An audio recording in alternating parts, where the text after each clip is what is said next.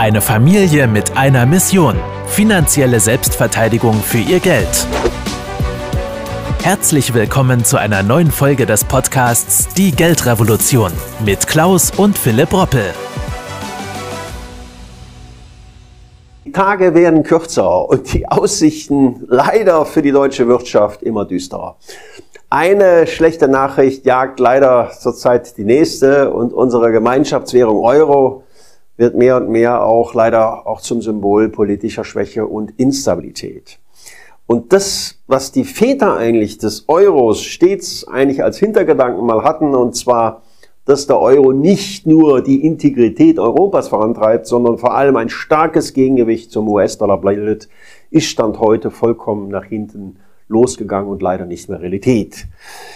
Den Worten des ersten Präsidenten der Europäischen Zentralbank zufolge würde der Euro langfristig genauso wichtig werden wie der Dollar und sich damit zu einer wichtigen Weltwährung entwickeln. Doch diese Wunschvorstellung ist mehr Theorie und wird wohl meiner Meinung nach wohl niemals Realität werden. So sieht es zumindest aus. Denn heute dominiert der US-Dollar weiterhin das globale Finanzsystem wie selten zuvor. An fast neun von zehn Währungsgeschäften ist die US- Dollarwährung beteiligt und etwa 60 Prozent der weltweiten Notenbankreserven sind Dollarbestände. Und zudem gibt die Geldpolitik der US-Notenbank den Takt der Börsen und Zinsen rund um den Globus vor. Eine echte Konkurrenz sehe ich da zurzeit wirklich nicht wirklich. Zwar wird immer mal wieder China hier ins Spiel gebracht, aber Chinas Wirtschaft und damit die chinesische Währung kämpfen seit Monaten mit den ökonomischen Folgen der Pandemie sowie natürlich der fatalen Abschottungspolitik. Und Japans Wirtschaft und damit Währung dümpelt seit dem Immobiliencrash übrigens Anfang der 90er Jahre auch so vor sich hin. Und der Yen musste in diesem Zusammenhang erst vor kurzem drastische Wertverluste hinnehmen. Übrigens genauso wie einst das stolz britische Pfund.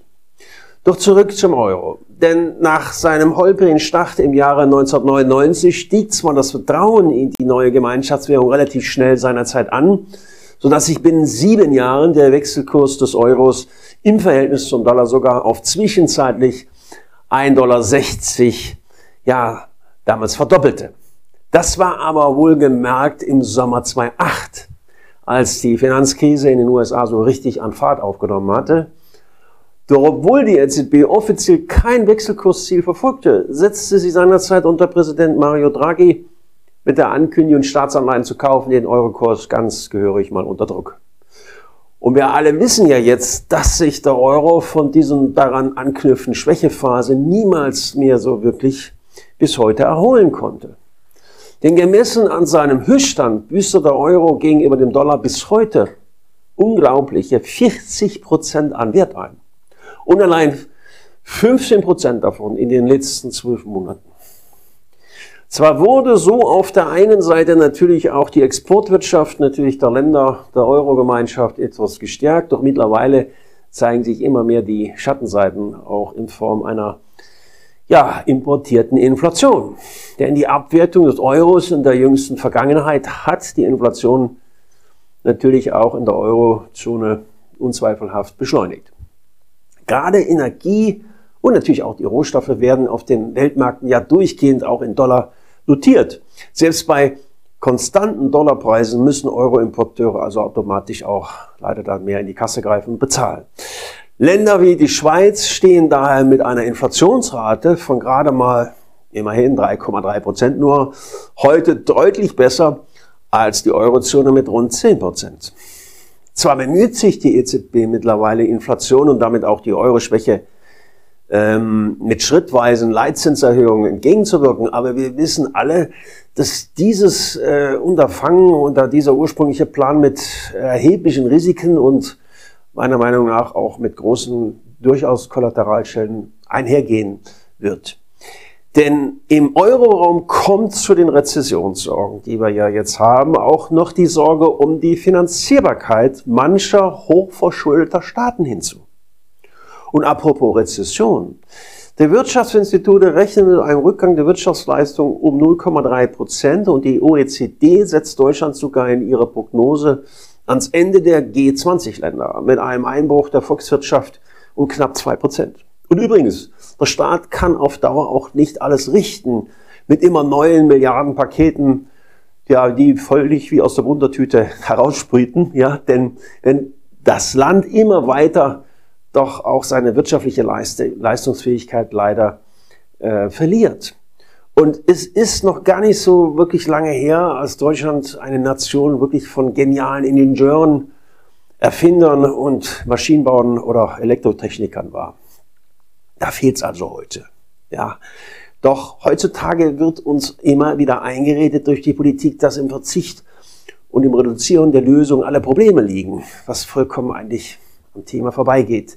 Doch ich habe auch so persönlich meine Zweifel daran, dass der Euro uns bei der gesamtwirtschaftlichen Entwicklung sowohl in Deutschland als auch in Europa wirklich äh, dabei zumindest langfristig wirklich behilflich sein wird. Denn wir bräuchten oder wir brauchen vielmehr eine koordinierte Finanzpolitik und ein System zur Abfederung natürlich der wirtschaftlichen und geopolitischen Schocks, die wir ja mittlerweile schon erleben. Dass das aber wohl eher eine ja, Wunschvorstellung äh, meinerseits bleibt, gilt es entsprechend Vorsorge zu treffen.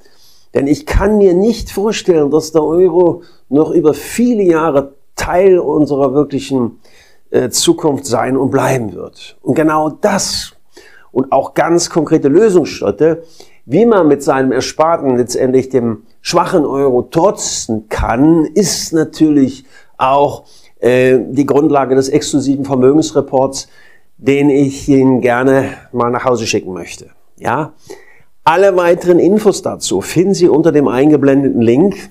Holen sich diesen Vermögensreport exklusiv gratis nach Hause.